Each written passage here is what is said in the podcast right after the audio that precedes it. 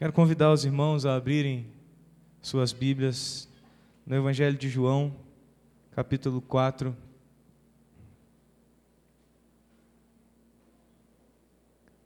Texto muito conhecido. Evangelho de João, capítulo 4. Ah,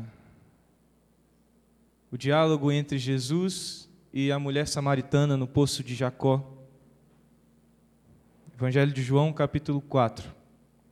Eu peço aos irmãos que estejam bastante atentos, porque nós leremos um texto relativamente grande, então precisamos ter uma atenção também aumentada para que não nos fuja o que o Senhor quer nos trazer nesta manhã. Capítulo 4 do Evangelho de João diz: Os fariseus ouviram falar que Jesus estava fazendo e batizando mais discípulos do que João, embora não fosse Jesus quem batizasse, mas os seus discípulos. Quando o Senhor ficou sabendo disso, saiu da Judéia e voltou uma vez mais a Galiléia. Era-lhe necessário passar por Samaria. Assim chegou a uma cidade de Samaria chamada Sicar, perto das terras que Jacó dera a seu filho José. Havia ali o poço de Jacó. Jesus, cansado da viagem, sentou-se à beira do poço. Isto se deu por volta do meio-dia. Nisso veio uma mulher samaritana tirar água. Disse-lhe Jesus: Dê-me um pouco de água. Os seus discípulos tinham ido à cidade comprar comida. A mulher samaritana lhe perguntou: Como o Senhor, sendo judeu, pede a mim, uma samaritana, água para beber? Pois os judeus não se dão bem com os samaritanos. Jesus lhe respondeu: Se você conhecesse o dom de Deus e quem lhe está pedindo água, você lhe teria pedido e ele lhe teria dado água viva. Disse a mulher: O Senhor não tem com que tirar água, e o poço é fundo. Onde pode conseguir essa água viva? Acaso o Senhor é maior do que o nosso pai Jacó, que nos deu o poço, do qual ele mesmo bebeu, bem como seus filhos e seu gado? Jesus respondeu: quem beber desta água terá sede outra vez, mas quem beber da água que eu lhe der, nunca mais terá sede. Ao contrário, a água que eu lhe der se tornará nele uma fonte de água, a jorrar para a vida eterna. A mulher lhe disse: Senhor, dê-me dessa água, para que eu não tenha mais sede, nem precise voltar aqui para tirar água. Ele lhe disse: Vá, chame o seu marido e volte. Não tenho marido, respondeu ela. Disse-lhe Jesus: Você falou corretamente, dizendo que não tem marido. O fato é que você já teve cinco, e o homem com quem agora vive não é seu marido. O que você acabou de dizer é verdade. Disse a mulher: Senhor, vejo que é profeta. Nossos antepassados adoraram neste monte, mas vocês, judeus, dizem que Jerusalém é o lugar onde se deve adorar. Jesus declarou: Creia em mim, mulher. Está próxima a hora em que vocês não adorarão o Pai nem neste monte, nem em Jerusalém. Vocês, samaritanos, adoram o que não conhecem, nós adoramos o que conhecemos, pois a salvação vem dos judeus. No entanto, está chegando a hora, e de fato já chegou, em que os verdadeiros adoradores adorarão o Pai em espírito e em verdade. São estes os adoradores que o Pai procura. Deus é espírito e é necessário que os seus adoradores o adorem em espírito e em verdade. Disse a mulher: Eu sei que o Messias, chamado Cristo, está para vir. Quando ele vier, explicará tudo para nós. Então Jesus declarou: Eu sou o Messias. Eu que estou falando com você. Agora os irmãos pulam para o versículo 39. Que diz: Muitos samaritanos daquela cidade creram nele por causa do seguinte testemunho dado pela mulher: Ele me disse tudo o que tenho feito. Assim, quando se aproximaram dele, os samaritanos insistiram em que ficasse com eles. E ele ficou dois dias. E por causa da sua palavra, muitos outros creram. E disseram à mulher: Agora cremos, não somente por causa do que você disse, pois nós mesmos o ouvimos e sabemos que este é realmente o Salvador do mundo. Vamos orar, meus irmãos, mais uma vez. Senhor, esta mulher, este povo samaritano um dia disse: cremos que Cristo é o Salvador do mundo. Senhor, nós estamos diante da tua palavra afirmando isso a nós. Deus, não, não permita que sejamos indiferentes a isso, Senhor, mas dá-nos humildade para ouvi-lo. Dá-nos humildade, Senhor, para compreendê-lo e atendê-lo quando nos chama.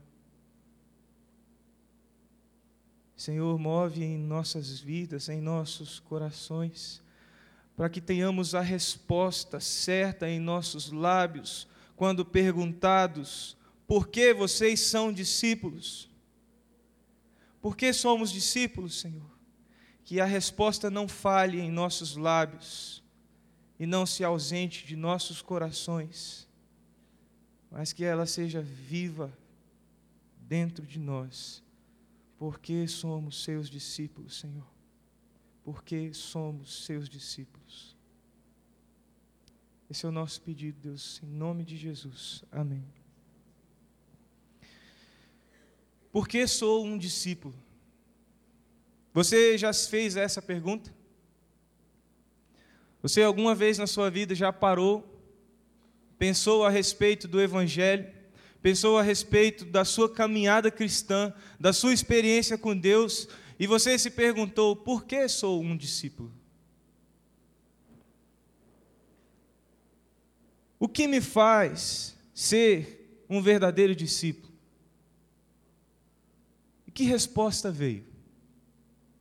Que resposta vem ao seu coração?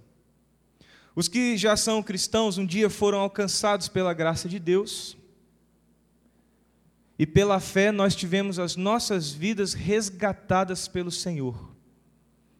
Assim diz o apóstolo Paulo e o apóstolo Pedro. Para então nós seguirmos a Jesus Cristo. Mas desde o dia em que você compreendeu a graça de Deus e entregou o seu coração a Ele, seu zelo por ser um discípulo verdadeiro é o mesmo?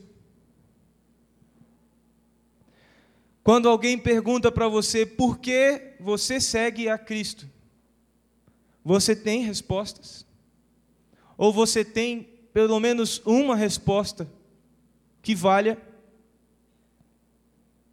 Sermos bons discípulos, discípulos verdadeiros, meus irmãos, tem tudo a ver com a resposta que damos à pergunta: por que você é um discípulo? É como a nossa atividade profissional. Quanto mais consciente, conscientes estamos do porquê somos médicos, advogados, enfermeiros, professores, pastores, missionários, quanto mais convictos estamos do porquê nos entregamos a esta atividade, melhores profissionais nós somos. Esta é a tendência. É como, até mesmo em atividades que não são as atividades que nós de fato queremos para a nossa vida. Por exemplo, um jovem que trabalha para ajudar a pagar a sua faculdade. Às vezes estamos numa atividade que nós não sonhamos para a nossa vida. Eu, por um bom tempo da minha vida, estive assim, trabalhando com coisas que não faziam parte do meu plano de vida, do meu objetivo de vida. Mas ali eu fazia o melhor que eu podia, porque eu tinha convicção de que aquilo ali tinha um porquê. Eu estava ali porque eu precisava ajudar meu pai, porque eu precisava para o meu casamento, para ser provedor da minha casa. Eu precisava, e convicto do porquê eu estava ali, então eu fazia o melhor que eu podia. A verdade é que todos nós também desejamos ser bons discípulos. Ninguém, ao ser perguntado desta forma, vai dizer: Não, eu não desejo ser um bom discípulo. Todos queremos ser bons discípulos de Cristo. Assim como nós também queremos ser reconhecidos como bons profissionais no que nós fazemos. Mas a verdade também é que alguns têm mais motivação, outros menos. tanto para ser um bom profissional, como também para ser um bom discípulo de Cristo. Alguns são capazes de se abster de muito mais coisas que são necessárias,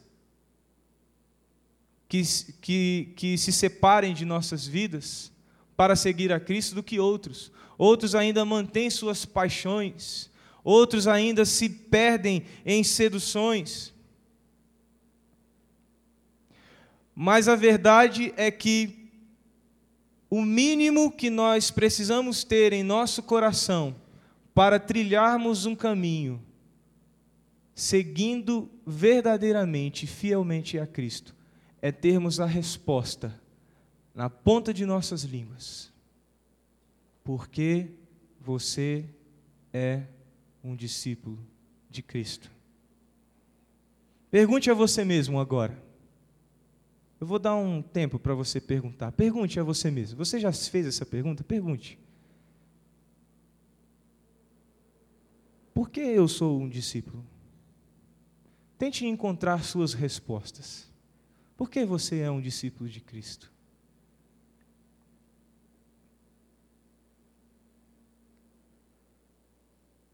Meus irmãos, esse texto, capítulo 4 de João, o texto do diálogo entre Jesus e a mulher samaritana.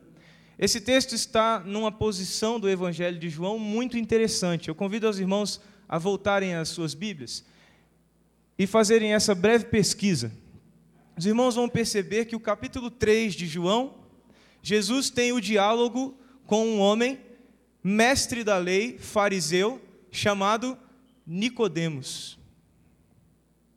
E Jesus fala com Nicodemos a respeito de coisas celestiais, de coisas espirituais, mas esse mestre da lei, conhecedor profundo das Escrituras, não entende o Senhor, não compreende a Jesus. Logo depois, nós temos o testemunho de João. Os discípulos de João perguntam a João a respeito de Cristo, quem é Cristo. E João então dá o testemunho de Cristo nos versículos 31 a 36. Vamos ler aí, para que você entenda do que nós estamos falando.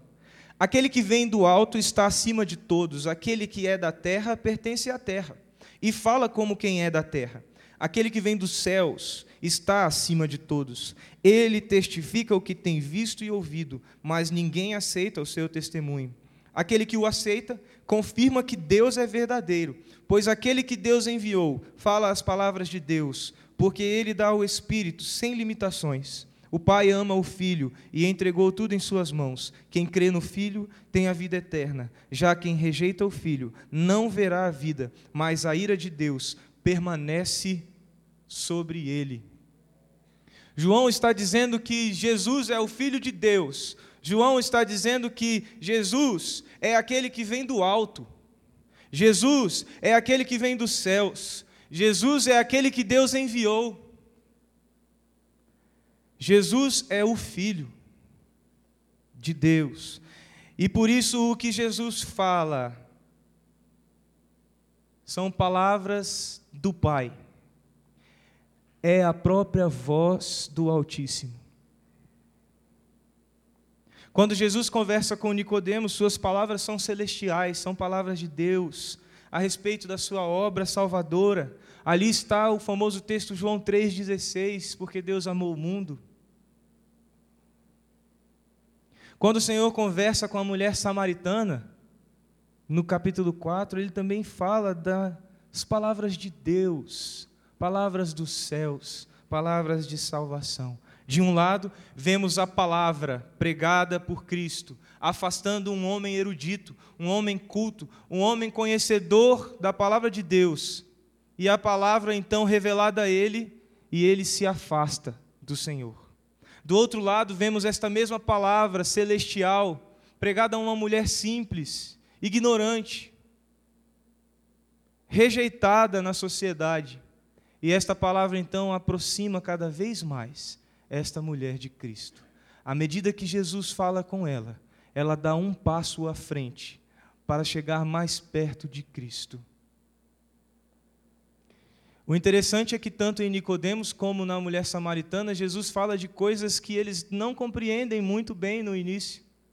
Quando Jesus fala de nascer de novo com Nicodemos, ele fala: "Mas como? Vou voltar ao ventre da minha mãe?"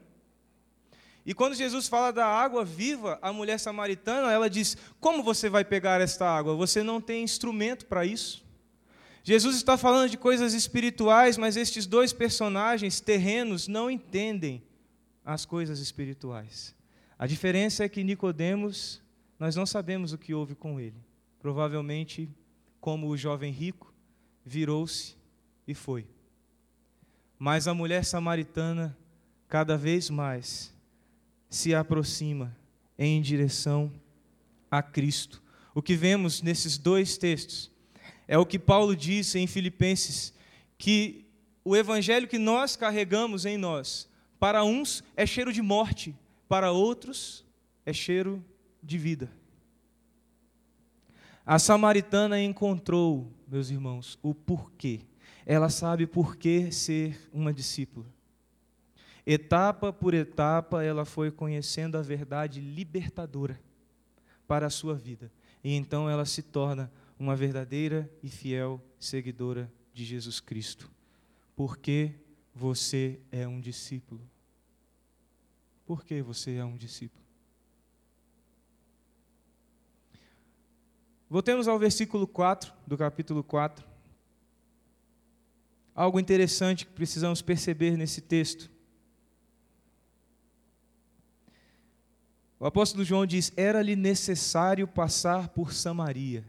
Que afirmação interessante e curiosa era-lhe necessário passar por Samaria. Por quê? Porque era necessário que Jesus passasse em Samaria. Como uma característica do texto de João, Evangelho de João, João gosta de sempre fazer uma nota pessoal. Ou ele faz uma avaliação, ou ele dá uma opinião, ou ele faz uma observação, ou ele coloca uma explicação, como nós vemos nesse texto mesmo algumas explicações que em algumas versões são colocadas entre parênteses. O autor de João gosta disso. E neste trecho o autor diz: era necessário passar por Samaria.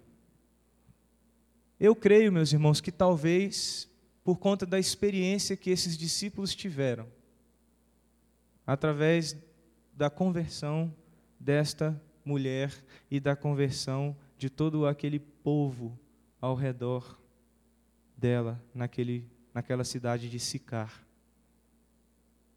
O que, o que João conclui é que a passagem por Samaria não foi em vão, mas vendo a obra que Jesus fez naquela cidade, João percebe então que havia um propósito no coração de Cristo, um propósito ministerial de levar a mensagem do Evangelho, de levar a salvação àquele lugar, de ser um missionário junto com seus discípulos naquele lugar. Vejam então, meus amados irmãos, como nós estamos diante de um texto importante da palavra de Deus. Como esse texto é profundo para nós. Jesus não foi em vão para Sicar. Jesus não foi em vão para Samaria. Jesus não veio em vão a esta terra. Jesus não foi em vão à cruz. Jesus não vem em vão para a tua vida. Jesus não vem em vão. Jesus vem para transformar. Jesus vem para mudar. Jesus vem para refazer para restaurar. Porque você é discípulo. E o que você tem feito com esse discipulado? Jesus não passou em vão pela tua vida. Jesus não passa em vão por nossas vidas. Ele tem propósitos para nós.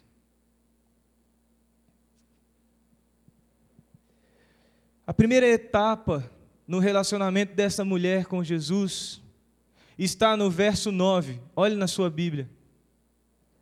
A mulher afirmou, ela disse: como você, sendo judeu, como você, sendo judeu, a mulher samaritana percebe que está diante de um judeu. Havia algo em Jesus que o identificava, que o caracterizava como um homem judeu. Judeus e samaritanos não se davam muito bem, como diz o próprio apóstolo Paulo. Eram comunidades rivais por conta de conflitos históricos a respeito do templo, do lugar de adoração. Os samaritanos eram um povo reduzido, menor, e eram subjugados diante dos judeus. E nesse caso, meus irmãos, notem, nesse caso, nós estamos diante de um samaritano e uma mulher. Naquela cultura, o samaritano já era subjugado. E ainda a mulher, por ser e samaritano sendo mulher, mais ainda, rejeitada. Sendo ela então adúltera, mais ainda, rejeitada. Ela era a vergonha do seu povo. Ela era a vergonha de Samaria, de Sicar. Ela carregava sobre si o estigma de ser rejeitada por todos ao seu redor. Então essa mulher se assusta com a pergunta que um judeu, de um judeu, como um judeu pode se, se, se direcionar a ela, adúltera, mulher, samaritana, marginal, como um judeu se prestaria a dirigir a palavra a ela, principalmente para pedir. Pedir. Essa mulher, meus irmãos, não sabia com quem ela estava falando. Ela não sabia que falava com o Rei dos Reis, com Jesus Cristo, Senhor dos Senhores, com o Cordeiro, com o Salvador, com o amado. Ela não sabia que falava com Jesus. Ela não tinha ainda um relacionamento íntimo com o Senhor. Ela só sabia que ele era um judeu e só. Quantos de nós têm esse olhar para Jesus? Quantos de nós temos levado uma vida samaritana de olhar para Jesus e não termos nenhum relacionamento com Cristo? Olharmos para Jesus como um judeu, distante de nós, separado de nós, realidades completamente excludentes, sem relacionamento, sem proximidade, sem toque. Jesus não passa de uma figura que nós identificamos de longe, mas ele não está conosco no dia a dia, nas orações, nas escolhas, nas abnegações. Cristo é como um quadro na parede de um museu. Nós entramos no museu, olhamos o quadro e contemplamos a beleza da pintura. Alguns de nós identificamos a época, identificamos o estilo, identificamos até o pintor, o identificamos, um quadro. Olhamos para ele e depois viramos as costas e saímos. E não mais nos relacionamos com este quadro, com esta pintura. Ela não nos diz nada além de beleza, nada além de quem pintou, que época, quanto custa. Se você tem se relacionado assim com Jesus, responda a você mesmo: por quê? Por quê, Senhor? Por que meu coração se esfria? Por que, Senhor? Minhas orações se esvaziam. Por que, Senhor? São suas mágoas? Sua raiva daquilo que você considera injusto com você? É a sua decepção com seus pais? É a sua decepção com seus filhos, que não são aquilo que você esperava? É a sua decepção com seu marido que não tem uma palavra de amor? É a sua decepção com a sua esposa? É a sua falta ou sobra de dinheiro? Sua inteligência ou sua ignorância? É sua frieza espiritual? São suas paixões por coisas fúteis, como o seu time de futebol? São essas coisas que têm feito você ver a Cristo distante, sem relacionamento?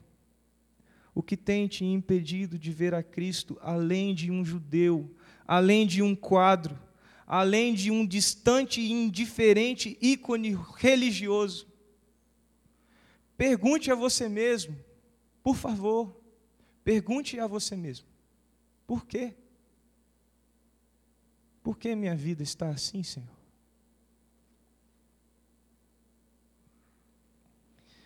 Versículo 19 a mulher diz: Vejo que és profeta. Na próxima etapa do relacionamento da mulher samaritana com Cristo, ela percebe que não está diante de um judeu comum, mas ela está diante de um profeta. Mas essa afirmação vem a partir do que Jesus diz a ela. Jesus revela a ela o seu pecado, a sua vergonha. E por isso ele é profeta. Percebam, meus irmãos, que a mulher não considera Jesus profeta porque ele prediz algo, porque ele prevê algo, como nossos corações hoje tanto anseiam quando estamos diante dos profetas. Fazemos peregrinações, me desculpem o termo, mas peregrinações idólatras para casas de não sei quem, de homens, de mulheres, fazemos peregrinações para outras igrejas, buscando pessoas que predigam alguma coisa sobre nosso futuro. Esta mulher não considerou Jesus profeta porque ele predisse algo, mas porque ele revelou sua vergonha. Profetas de Deus revelam nossa vergonha. Profetas de Deus revelam nosso pecado, não nossa expectativa de sucesso.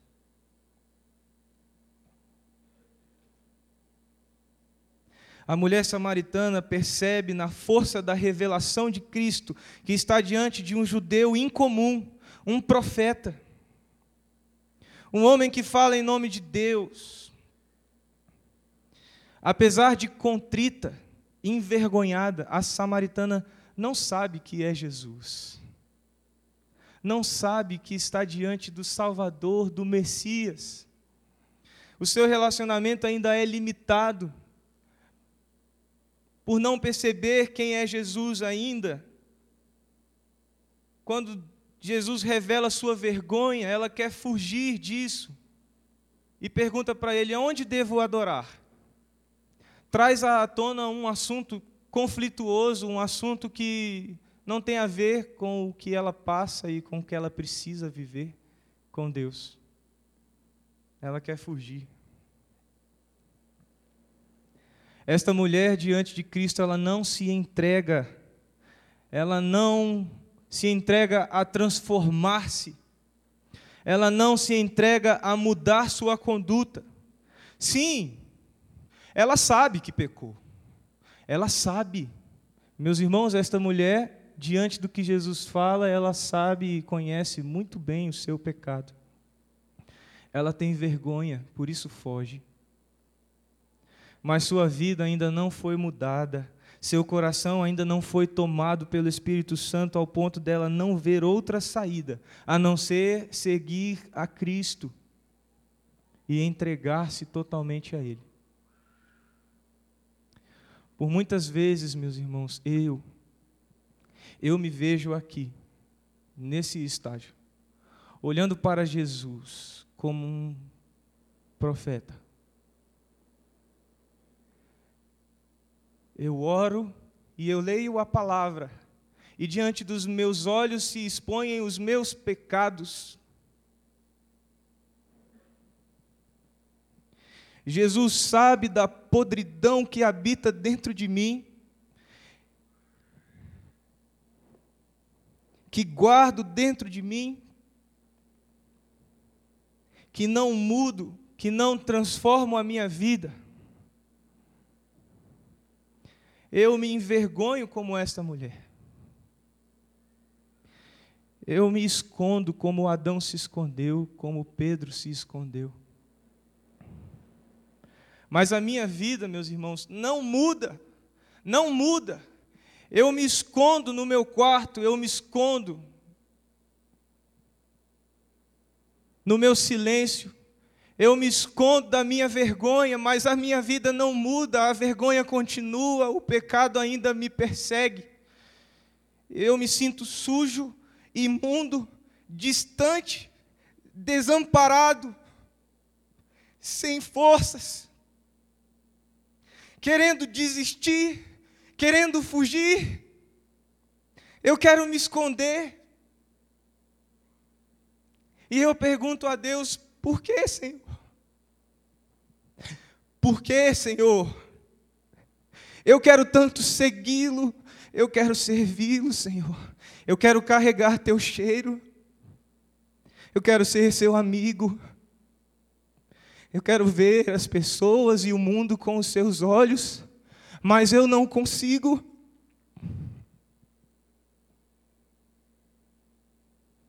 Eu sei que o Senhor e só o Senhor tem palavras de vida eterna mas eu continuo sem saber para onde ir. Eu continuo sem direção, Deus. Porque eu sou um discípulo desse jeito que eu sou. Porque eu sou um discípulo. Como você está hoje, meu irmão? Ao ler esta palavra, eu chorei e chorei de vergonha porque eu não sabia responder, porque eu sou um discípulo. Eu tive que pensar, pensar, pensar. Meu relacionamento com Cristo não me fez responder isso prontamente. E você? E você, meus irmãos? Como vocês têm levado a vida de vocês estes dias. Quem é Jesus? Vocês estão diante do Salvador, do Cristo, do Senhor dos Senhores. Porque você é discípulo? Por que você segue esse Cristo? Responda, responda. O versículo 26 No versículo 26, a próxima etapa. A mulher então conhece a Jesus na plenitude de quem ele é, o Messias, o Salvador. Mas há algo muito interessante, meus irmãos, neste versículo. Quem reconheceu a Jesus como judeu foi a mulher, ela disse: Como você sendo judeu? Quem reconheceu a Jesus como profeta foi a mulher. Ela disse: Vejo que és profeta. Mas quem se revela como Salvador é o próprio Cristo. Ele disse: Eu sou o Messias. Eu que estou falando com você. Como é maravilhoso, Senhor, meus irmãos, quando o Senhor se revela a nós como nosso Salvador, quando Ele vem até nós, quando nossos corações são tomados pela irresistível graça de Deus, e então esses corações passam a contemplar a Jesus como o libertador, como o Senhor, como Deus, como o remidor dos nossos pecados. Mas, meus queridos irmãos, como é triste percebermos que à medida que o tempo passa, nosso coração se esfria e começamos a trilhar um caminho inverso, invertendo as etapas. Conhecemos a Jesus como Salvador, mas à medida que nos entregamos à vida, suas paixões, nossas limitações, nossa preguiça, nós andamos de costas. Jesus de Messias e Salvador passa a ser apenas um profeta, e de profeta então passa a ser apenas um judeu, e quem sabe até possamos chegar ao absurdo de nos tornarmos uma Samaria sem visitação. Como a palavra de Deus diz, aqueles que provaram da luz do Espírito, mas o Espírito não estava neles.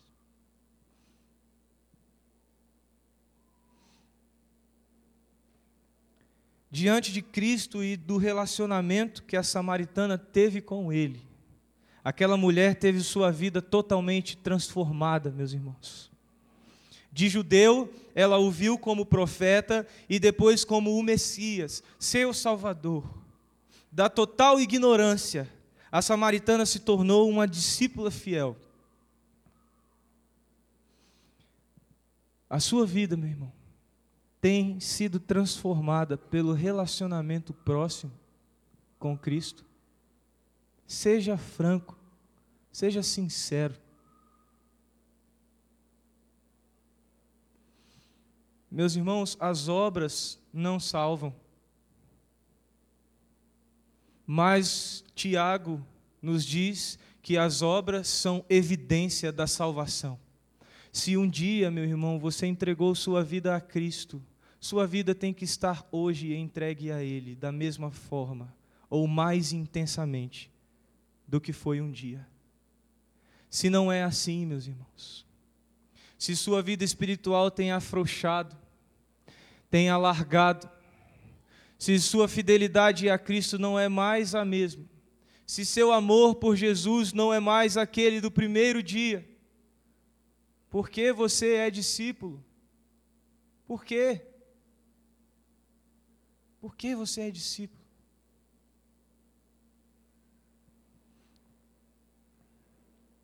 Hoje, meus irmãos, nós não temos somente um encontro com Cristo, como aquela mulher teve junto ao poço, Hoje nós temos o Espírito Santo de Deus todo instante dentro de nós. Hoje nós temos a Santa Escritura que nos revela a respeito desse Cristo. Todos os dias, todos os dias. Nós não temos somente um encontro com Jesus, mas nós temos uma vida encontrada em Cristo. Como está a sua vida? Por que você é discípulo? Versículo 42.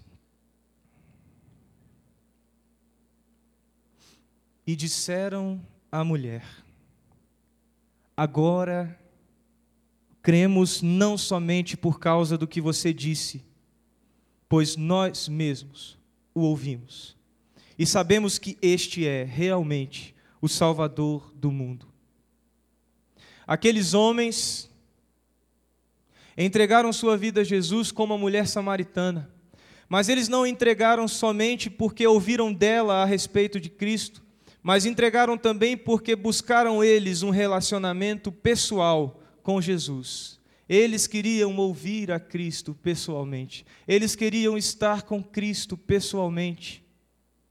O discípulo verdadeiro conhece a Cristo e o torna conhecido através da sua vida. O verdadeiro discípulo quer relacionar-se intimamente com Cristo. Por que eu sou um discípulo? Por que eu sou um discípulo? Jesus Cristo. Jesus Cristo. Jesus Cristo. Jesus Cristo. Porque você é um discípulo, Jesus Cristo é a resposta. Sou discípulo por Jesus Cristo, por quem Ele é, pelo que Ele faz em minha vida.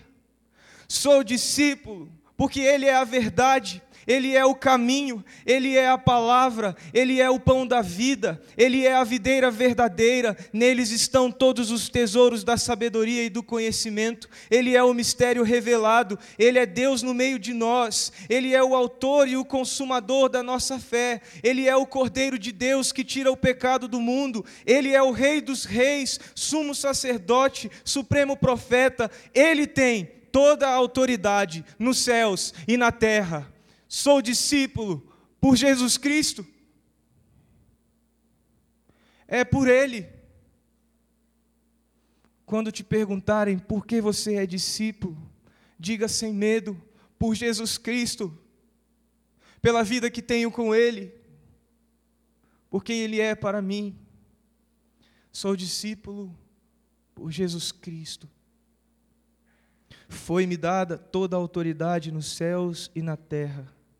Portanto, vão e façam discípulos. É o que Jesus nos diz. Vamos fechar nossos olhos, meus irmãos.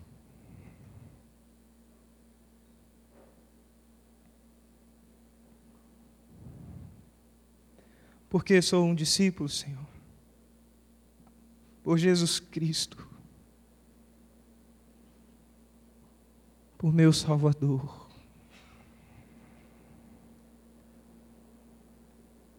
Por isso, sou discípulo, por quem tu és, não pelo que eu sou, não pelo que eu tenho, não pelo que eu não queira ter, mas eu sou discípulo por Jesus Cristo. Quero convidar você, meu irmão, se você tinha essa resposta ausente no seu coração, você não sabia responder. Ou se você também tinha outras respostas, mas hoje você entende que a resposta primeira e suprema é Jesus Cristo. Quero convidar você a colocar-se de pé diante do Senhor, dizendo: Sou discípulo por Jesus Cristo sou discípulo por Jesus Cristo. Se você nunca afirmou isso com seu coração, se você nunca disse isso, se você nunca disse ao Senhor, sou discípulo por Jesus Cristo, mas hoje você quer dizer a primeira vez, eu quero seguir a esse Jesus como a mulher samaritana um dia seguiu. Você também pode ficar de pé, dizendo: Eu quero ser discípulo. Sou discípulo por Jesus Cristo. Amém. Deus abençoe sua vida. Deus abençoe sua vida. Glória a Deus. Você tem vontade de dizer de todo o teu coração: Sou discípulo por Jesus Cristo. Vamos orar. Senhor Deus, somos discípulos por Jesus Cristo. Assim como a mulher samaritana o conheceu, Deus e o pregou com sua vida, com seu testemunho. Faz-nos também, Deus, nesta semelhança, faz-nos samaritanos, Senhor, que se convertem a Ti à medida que se relacionam contigo. Mas não só nos convertemos a Ti, Deus, mas somos Teus seguidores, discípulos, e por isso fazemos outros discípulos. Completa, Deus, a obra, porque o Senhor é fiel. E eu sei que o Senhor completa. Nos ajuda, Senhor. Nos impulsiona. Nos alavanca, Deus. Nos aproxima de Ti. Faz-nos, Senhor, carregar Teu cheiro. Faz-nos, Senhor, carregar Seu olhar. Sua palavra em nossa vida, todos os dias, todos os dias. Em nome de Jesus. Amém. Amém, irmãos.